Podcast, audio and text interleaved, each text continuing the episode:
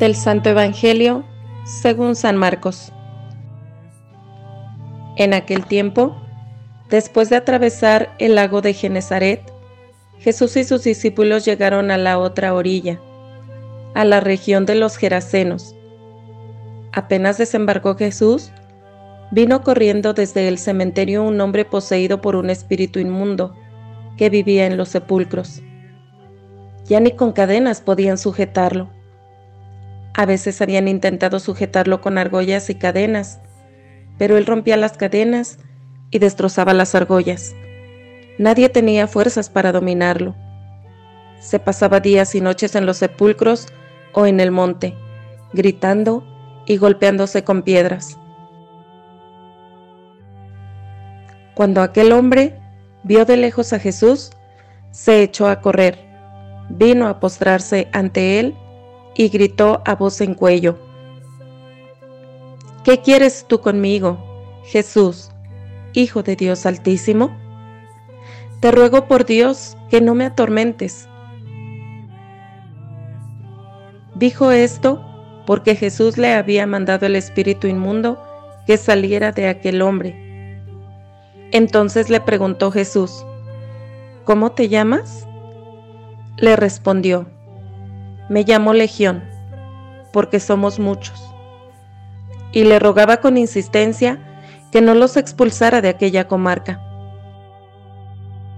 Había allí una gran piara de cerdos que andaban comiendo en la falda del monte.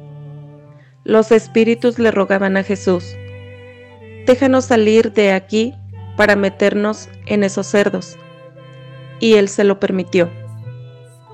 Los espíritus inmundos salieron del hombre y se metieron en los cerdos. Y todos los cerdos, unos dos mil, se precipitaron por el acantilado hacia el lago y se ahogaron. Los que cuidaban los cerdos salieron huyendo y contaron lo sucedido en el pueblo y en el campo. La gente fue a ver lo que había pasado. Se acercaron a Jesús y vieron al antes endemoniado ahora en su sano juicio, sentado y vestido. Entonces tuvieron miedo, y los que habían visto todo, les contaron lo que le había ocurrido al endemoniado y lo de los cerdos.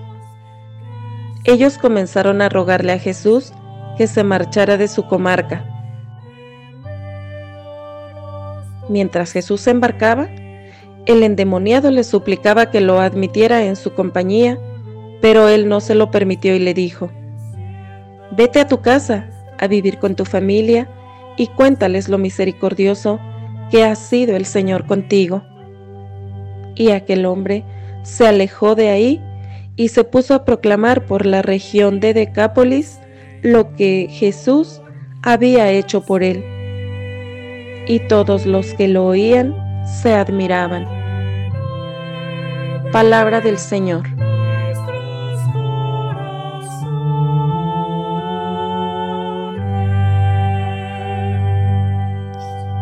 Amados hermanos en Cristo nuestro Señor, los saludo con gran alegría deseando que la divina providencia los sostenga y acompañe. En el texto del Evangelio que hemos escuchado contemplamos a Jesús en la región de los Gerasenos. Ahí se da la expulsión de un demonio que se llamaba Legión, que oprimía y maltrataba a una persona. San Marcos nos presenta este suceso en cuatro puntos clave que se asocian al mal. En primer lugar, el cementerio lugar de los muertos, allí donde la muerte acaba con la vida y donde no hay esperanza. En este lugar vive aquel hombre que es atormentado por espíritus inmundos. Su vida se aproxima a la muerte. En segundo lugar, la presencia de los cerdos. Este animal es considerado como un animal impuro y recordemos que la impureza separa de Dios. Es en estos animales en donde los espíritus impuros entran y de esta manera son expulsados de la vida de aquel hombre y de la comunidad.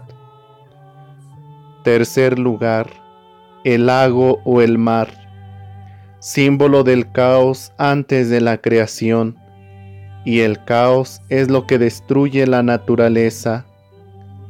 Pero al lago se arrojan los cerdos, mueren, y los demonios regresan al lugar que les corresponde. Y en cuarto lugar, la infestación de demonios, que son llamados legión, nombre que se le daba también a los ejércitos romanos de un imperio que oprime y explota a la gente.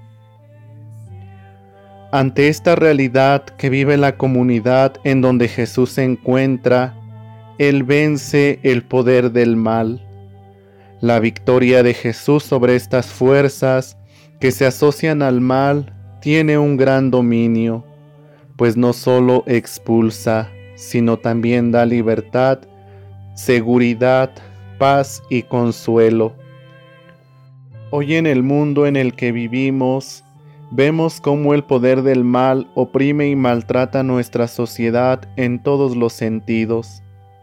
Este mal está llevando a la humanidad a la muerte.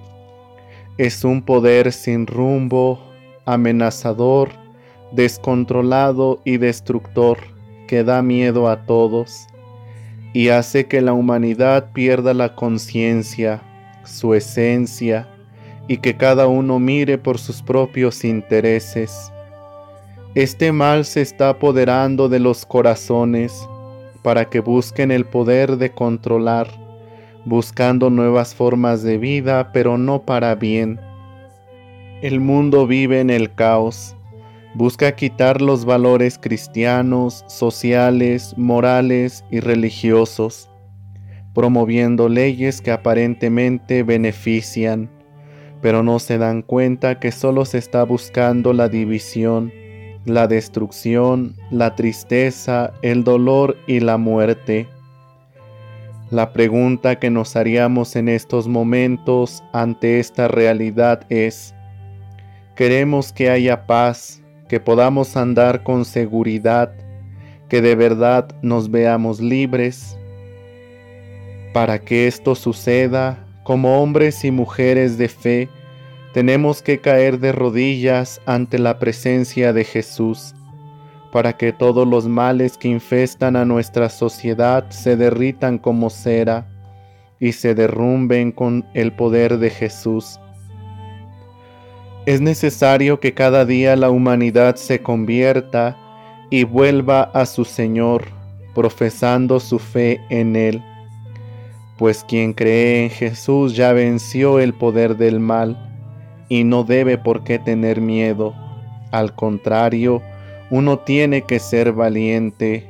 Tenemos que anunciar su buena nueva, dando a conocer lo que Él ha hecho en cada uno, ya que el hombre liberado por la pasión, muerte y resurrección de Cristo tiene el compromiso de seguirlo, para que solo en Él se haya la verdadera libertad, la paz plena y el consuelo necesario. Por eso los invito a que abramos nuestro corazón a Cristo, que cada día clamemos a Él y que le pidamos que nos ayude a vencer el mal.